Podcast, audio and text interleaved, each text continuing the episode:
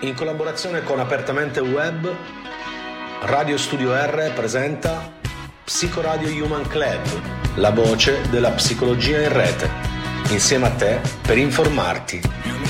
Trasmissione a cura del dottor Felice Vecchione.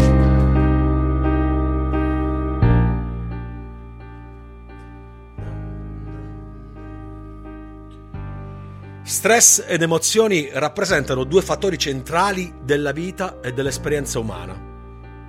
Sono i due meccanismi principali con cui ci adattiamo al mondo. Gestiamo i pericoli, superiamo le sfide quotidiane. Sono alla base delle nostre motivazioni e della vita relazionale. Purtroppo sono anche gli stessi meccanismi attraverso cui iniziano i processi che portano a sviluppare malattie e disfunzioni di vario tipo. Le risposte di stress ed emotive sono fenomeni complessi che coinvolgono tutte le dimensioni mente-corpo.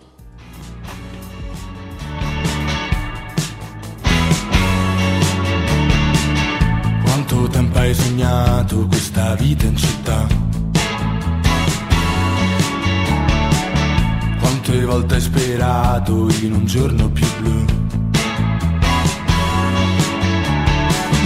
Quante volte hai deciso di cambiare tutto, ma poi tutto è rimasto steso su un piatto e quattro amici lì attorno. Due ore fa giorno, ci vediamo domani, ma domani è lo stesso.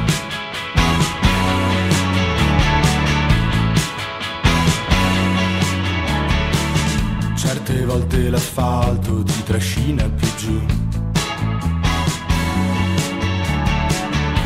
quanto tempo hai buttato nel cesso di un bar, in un vizio segreto, in una notte pesante che ti toglie il respiro,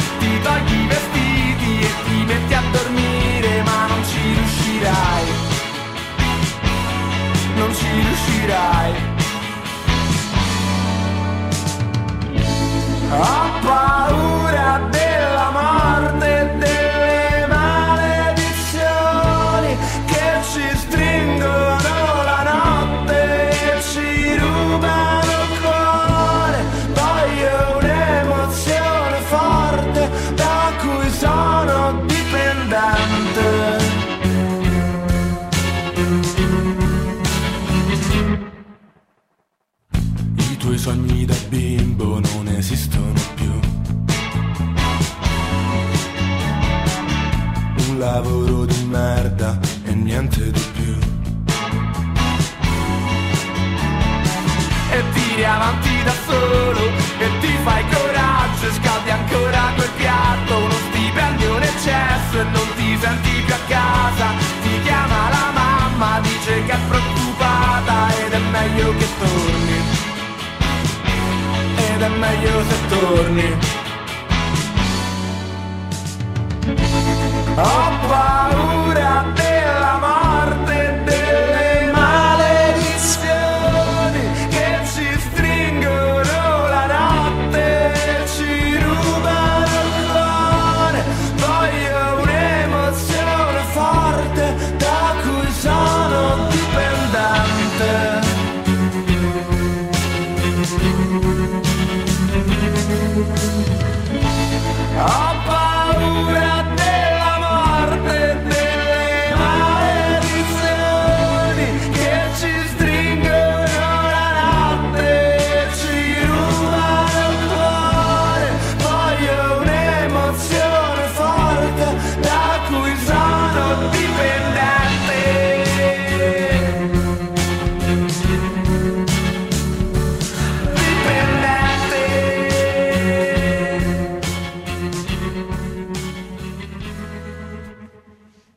Dipendente erano solo per i soci e ricordo che ehm, domani alle 14 fuori il video di rapina, sempre dei solo per i soci e vi invito a, a visionarlo su YouTube.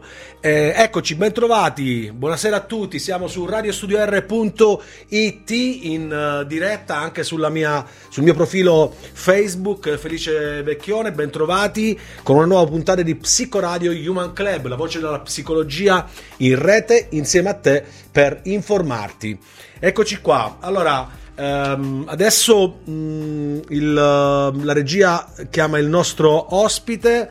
Eh, si tratta di Fabio Sinibaldi, con lui parleremo del, del suo libro scritto insieme a, alla sua collega Sara Achilli. Il libro è Stress, Emozioni, Salute. Eccolo qui, un bel libro corposo della uh, Mibes Edizioni.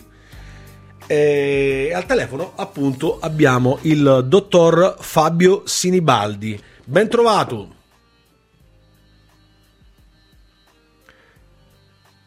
Ci siamo? Caduta la linea? È caduta la linea. Va bene, non fa niente. Andiamo avanti. Show must go on. E nel frattempo mm, possiamo dire qualcosa del, del, nostro ospite che è uno psicologo uh, psicoterapeuta eh, con una carriera internazionale di oltre 20 anni, è il fondatore di Association for Integrative Sciences, direttore scientifico e ideatore del Master in Scienze Integrative Applicate. E, ehm, anche il, diciamo, il, pezzo iniziale che ho letto eh, all'inizio della, della puntata di questa sera appunto parla subito di stress ed emozioni, quanto questi fattori siano centrali, fondamentali nella, nella vita di tutti noi e nella nostra esperienza di, di tutti i giorni. Eh, eh, tra l'altro sono mh, diciamo, aspetti che eh, sono alla base nostre, delle nostre motivazioni e della nostra vita relazionale.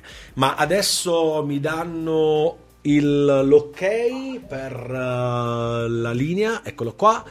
Grazie a Peppe Mascitti in regia e in linea con noi stasera Psicoradio Human Club, la voce della psicologia in rete, per parlare del suo libro Stress, Emozioni, Salute, edito da uh, Milbes Edizioni, abbiamo appunto Fabio Sinibaldi. Ben trovato! Pronto?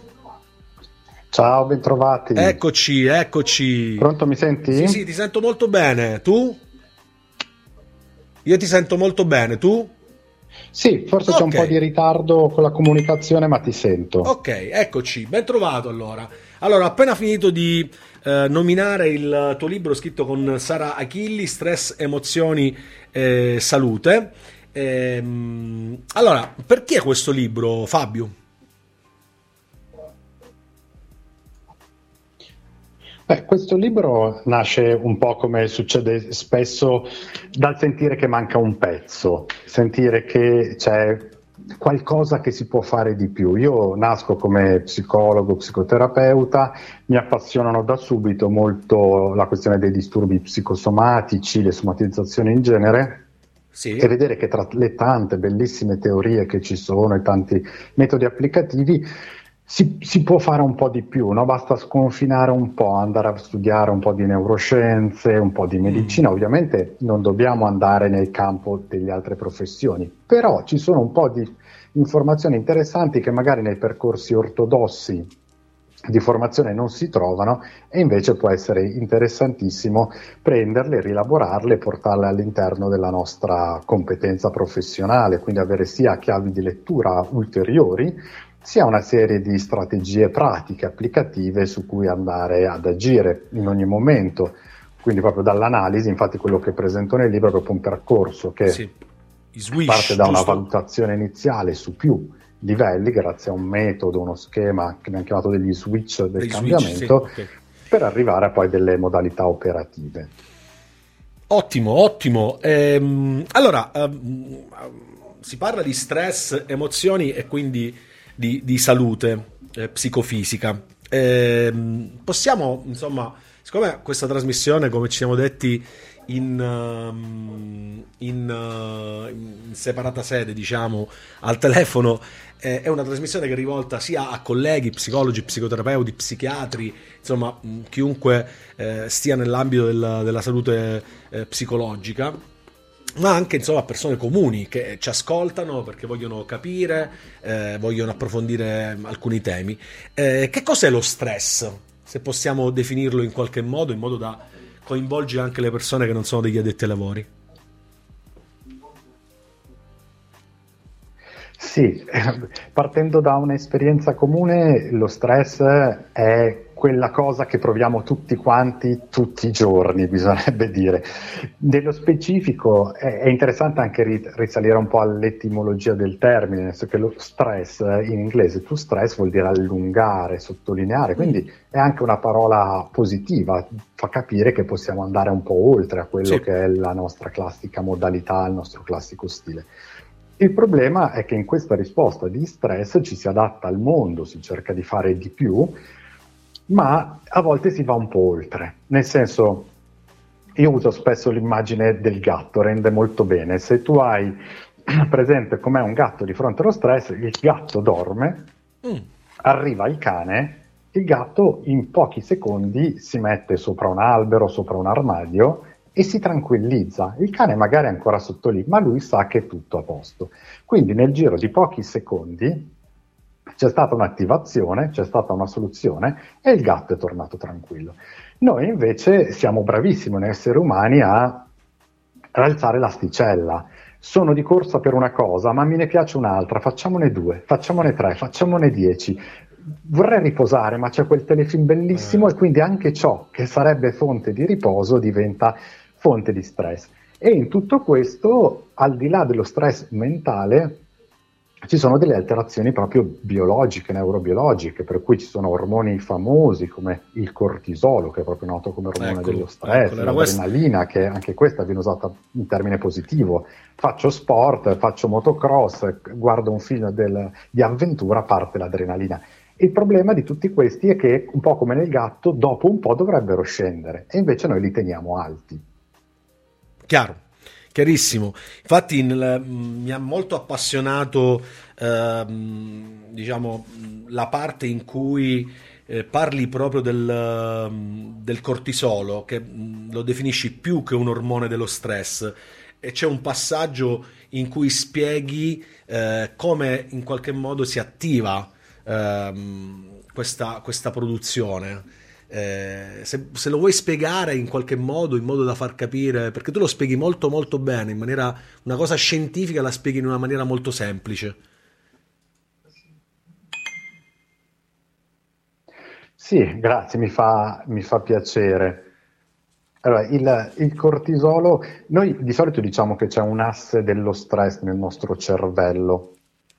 In realtà ce ne sono almeno tre. Uno è famoso, viene detto la, l'asse ipotalamo-ipofisi surrene, che di fronte a un pericolo, di fronte a qualcosa che non sappiamo gestire, che, oppure che rischiamo di essere al di sopra delle nostre competenze, quindi di qualsiasi tipo mi arriva addosso una macchina, i miei muscoli non, e le mie ossa non possono reggere l'impatto però non ho studiato, mi fanno le domande in inglese che non l'ho studiato bene e allo stesso modo non ho le risorse per prendere questo impatto. Allora l'asse ipotalamo ipofisi surrene libera il cortisolo per cercare di compensare in realtà il nostro adattamento.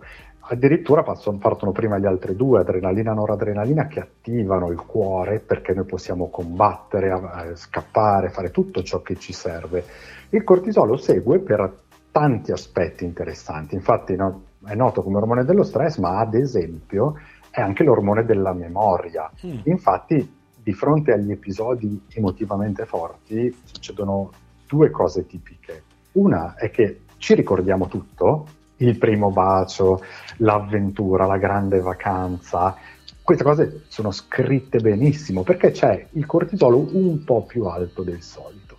Se invece c'è un trauma, un evento stressante cronico molto lungo e molto forte, il cortisolo diventa troppo alto e le nostre cellule non riescono più a registrare il ricordo correttamente, al limite ricordano solo una cosa brutta, come si vede nei film dell'orrore, cioè scusate, nei film di guerra, per cui il veterano torna a casa e magari si ricorda solo una scena brutta, un suono brutto, ma rimane lì un pezzo staccato. E questo in parte è successo anche perché c'è stato troppo cortisolo. E il cortisolo serve anche mm. per muovere l'intestino, serve anche per dare una, la, la capacità ai globuli rossi di difenderci dalle infezioni, perché una volta il cortisolo partiva per il famoso stress, ma lo stress era quasi sempre fisico. E allora se io dovevo scappare dall'orso in mezzo ai rovi, mi graffiavo, prendevo delle infezioni o rischiavo di prenderle e allora il cortisolo partiva e io eh, mi, mi portavo avanti e stavo bene. Nella vita d'oggi ne abbiamo troppo, i rischi di infezione non ci sono e il sistema immunitario parte e ci dà, dà, dà vita a quegli squilibri che alla lunga diventano appunto le famose somatizzazioni per mm. cui alla lunga mi viene la gastrite, la dermatite, no? infatti tutte queste iti del, sono le, le, parole di ciò che è, è, collegato a un'infiammazione che è proprio causata da questi meccanismi. Poi insomma ce ne sono anche altri, ma questo è uno di quelli principali legati allo stress. Quindi anche il dolore cronico, per esempio. Sì, esatto. Il dolore cronico è proprio uno di quei fattori che eh, è multidimensionale, infatti negli studi, nelle ricerche moderne, per gestire il dolore cronico bisogna sempre avere un'equipe di medici, psicologi, psicoterapeuti, fisioterapisti, perché uno non basta mai.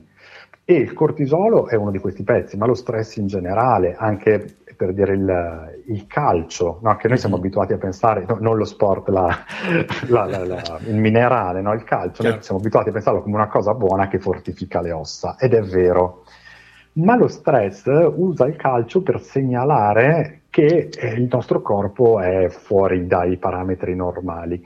Allora ne abbiamo troppo e questo crea un aumento del dolore. Uh-huh. In un'ottica integrata c'è quindi lo stress, questo calcio che non esce dalle cellule, guarda caso, viene fatto tornare dove dovrebbe essere dalla vitamina D3 che si trova al di là che negli integratori nel cibo e quindi proprio allargando le prospettive abbiamo veramente tanti livelli su cui agire.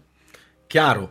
Eh, è fantastico uh, Peppe perché sembra, sto parlando col, col regista della trasmissione, sembra riparlare con Alberto Angela ho questa sensazione di parlare con Alberto Angela, una, una, è proprio piacevole ascoltarti eh, Fabio, eh, ripeto, sembra di parlare con, con, Alberto Angela, la tua voce mi richiama a quella del, del famoso conduttore Beh, cavoli, Rai. Un abbinamento che, che, mi fa veramente onore, è grazie. vero, è vero, è davvero così.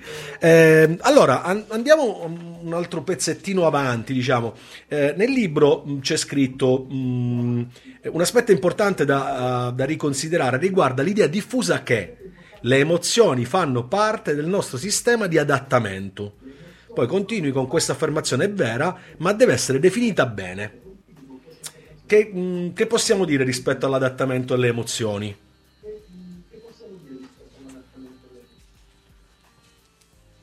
Sì, il tema della, dell'adattamento è, e, e, delle emozioni è interessantissimo, nel senso che eh, le emozioni, se pensiamo a, a una, uno schema che abbiamo in mente tu, tutti i professionisti e non, eh, è noto ad esempio la, il film della Pixar uh, Inside Out esatto. che ci fa vedere questi omini dentro di noi che di fronte al cane che ci vuole morsicare parte un certo tipo di emozione per salvarci la vita, di fronte a quello che ci insulta parte l'aggressività che è, è la rabbia via dicendo.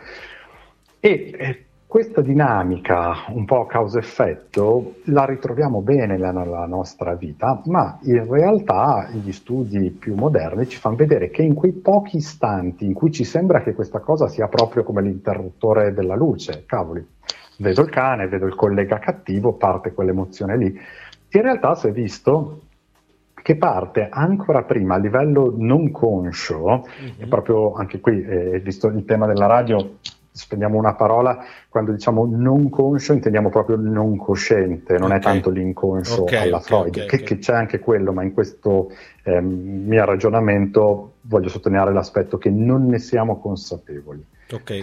Allora, quello che è implicito, delle, diciamo, eh, quello che è implicito. molto veloci, si parla di 4-40 mhm. millisecondi, mm-hmm.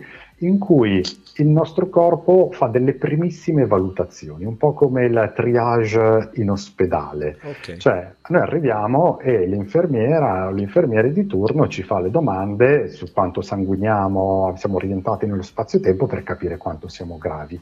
In base a quello poi ci prosegue la visita e ci fanno delle domande più, più, mirate. Ecco, il nostro sistema di adattamento fa questa cosa, fa un triage e dice sopravvivenza o non sopravvivenza, anche le cose belle, motivanti, eh? riproduzione, non riproduzione, eh, affiliazione, non affiliazione, agonismo positivo mm. come nello sport perché voglio vincere, oppure agonismo pericoloso, questo qua mi fa fare una figura. Fabio, stai parlando dei sistemi motivazionali. Ecco, queste Giusto? etichette vengono messe velocissime in maniera non consapevole.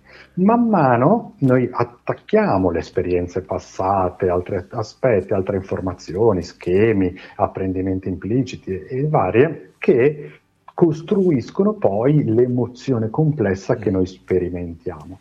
La cosa interessante in questa complessità multilivello è che più vediamo aspetti, più abbiamo aree su cui intervenire, da cui ad esempio l'importanza di usare tecniche corporee, tecniche sensoriali, tecniche percettive e mettendola anche sul esperienziale godereccio è dimostrato che all'interno di questi network che regola le emozioni c'è l'insula.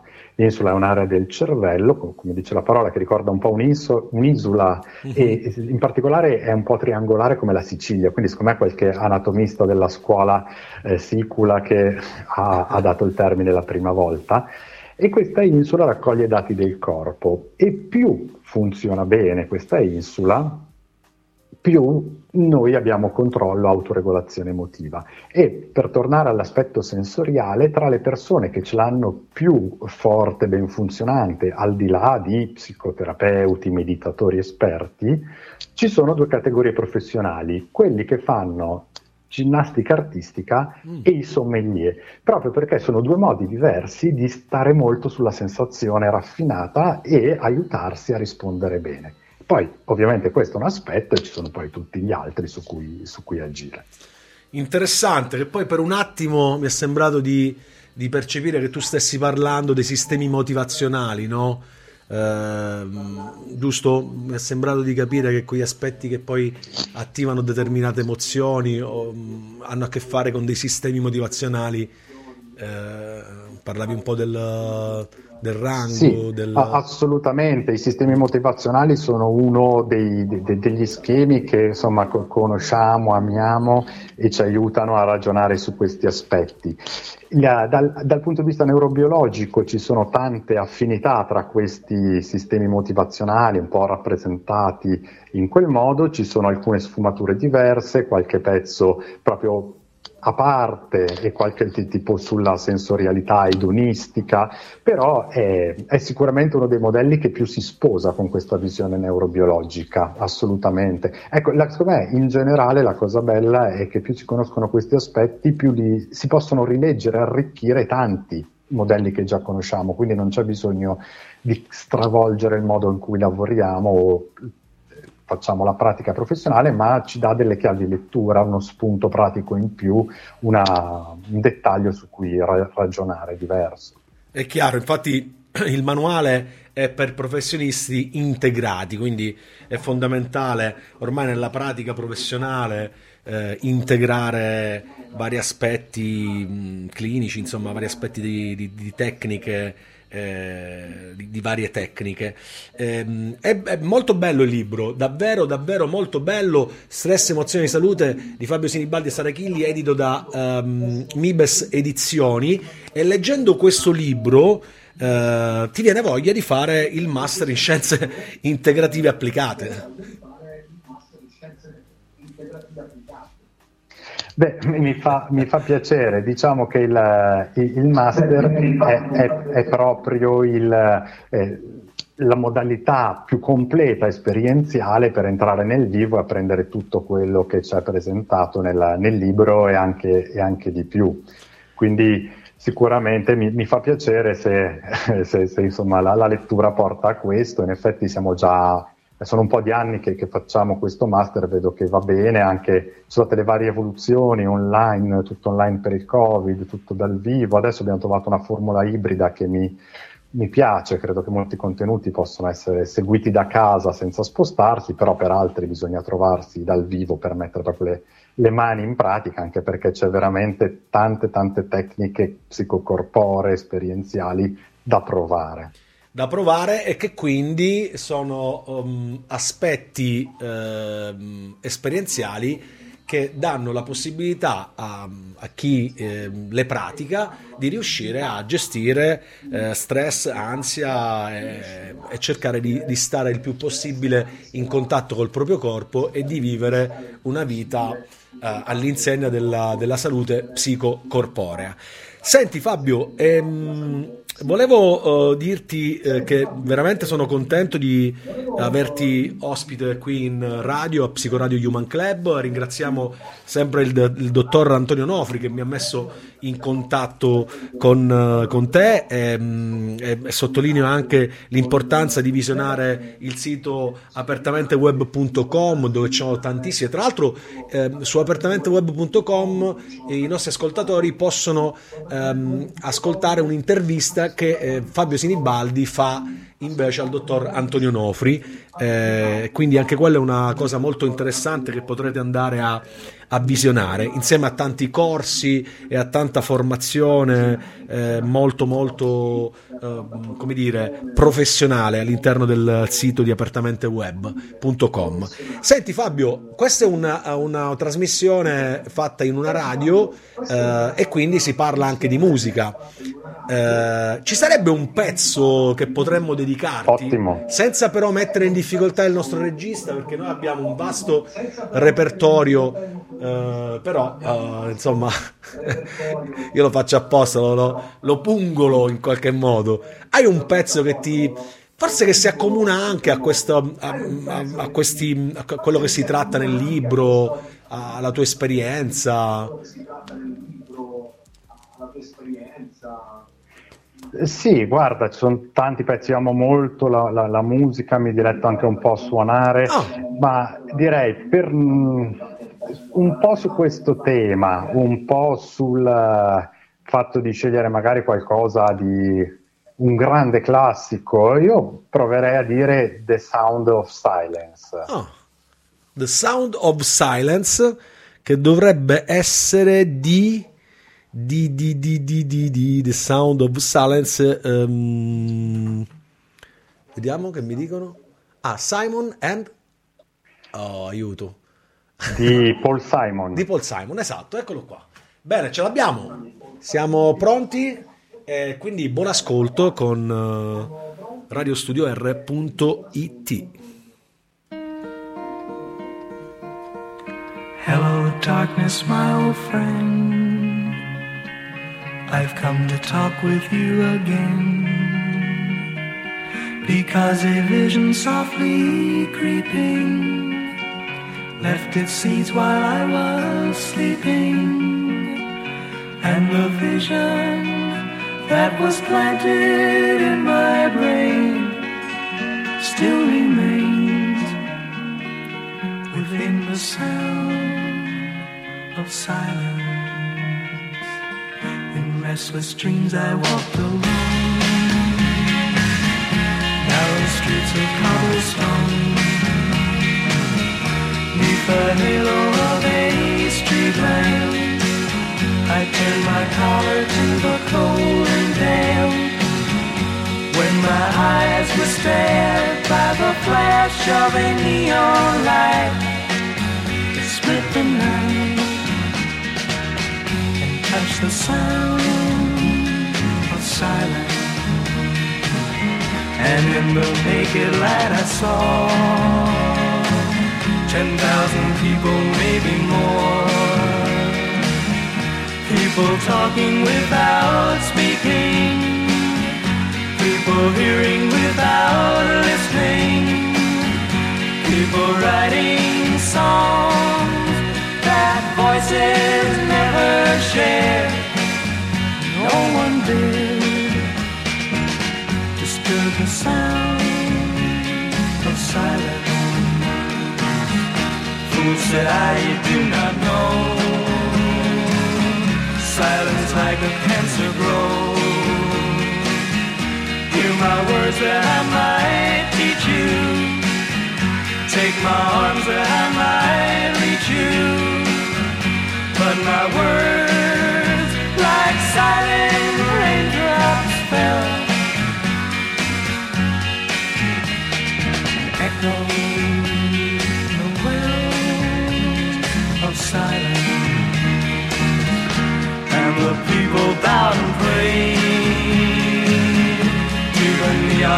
they made.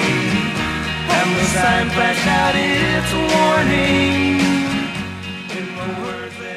Eccoci, eccoci, siamo tornati in diretta a Psicoradio Human Club, la voce della psicologia in rete, siamo con Fabio Sinibaldi in eh, diretta su radiostudio.it e sul eh, mio profilo Facebook Felice Vecchione.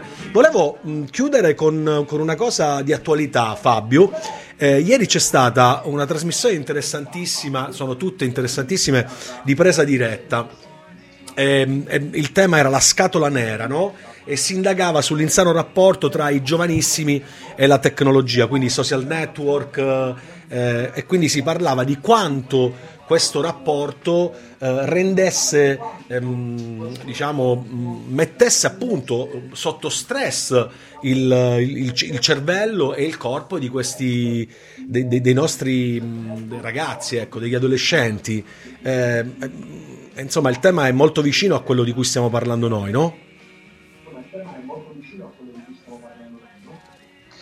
Sì, assolutamente. Il, il tema della tecnologia nei giovani è, è di grande attualità, è importante anche perché già si vede che negli adulti che sono già più sviluppati, hanno più abilità di autoregolazione autocontrollo, comunque crea delle vere e proprie dipendenze. Persone che stanno male se prima cosa appena svegli non guardano il cellulare, eh, ansie varie, lo, lo- lo saprai benissimo anche tu, Certo. le Che consiglio che possiamo- arrivano, che non se ne staccano. Esatto. Che consiglio possiamo dare ai, ai- ai giovanissimi? Nel senso proprio fare anche una sorta di psicoeducazione, spiegargli quello che succede a livello proprio cerebrale, corporeo. Eh Sì, assolutamente sì, è importante spiegare questi meccanismi anche perché il, il sistema tecnologico non fa altro che far leva su cose sanissime che possono fare in altro modo, facendo sport, facendo eh, sfide tra di loro, mettendosi alla prova, facendo attività sociali. Quindi uscire un po' dalla bolla anche di comodità e velocità della tecnologia e ritornare un po' nella realtà, tenendo la tecnologia per tutto il positivo che c'è, ma sì, molta psicoeducazione, qualche esperimento pratico per fargliela sentire Mm. questa cosa che c'è anche nella realtà e che a volte alcuni bambini e ragazzini non sentono più, Mhm. fargliela risentire e rimetterli sulla carreggiata giusta. Poi riescono, quando, quando capiscono tutte queste cose, ne, Ne traggono beneficio. e vanno via Certo, lisci certo. verso la- il giusto Certo. equilibrio. Benissimo, siamo in chiusura, quindi ringrazio intanto ehm, Ottica 10 decimi di San Benedetto del Tronto, eh, ringrazio Peppe Mascitti in regia, eh, ringrazio Fabio Sinibaldi, fondatore di Association for Integrative Science, giusto? L'ho detto bene? Che il mio inglese sembra un po' quello di Alberto Sordi nel, nei film, nel film. Giustissimo, e grazie a voi per l'invito e la bella chiacchierata. Grazie davvero, è stato davvero piacevole. Vi invito a leggere il libro Stress, Emozioni, Salute, edito da eh, Mibes Edizioni, il manuale per i professionisti integrati. Eccolo qui, buonanotte a tutti, ciao! Avete ascoltato Ciao. Arrivederci, ciao Fabio! voce della psicologia in rete. Insieme a te per informarti. La mia immagine di te. In studio ha condotto il dottor Felice Vecchione.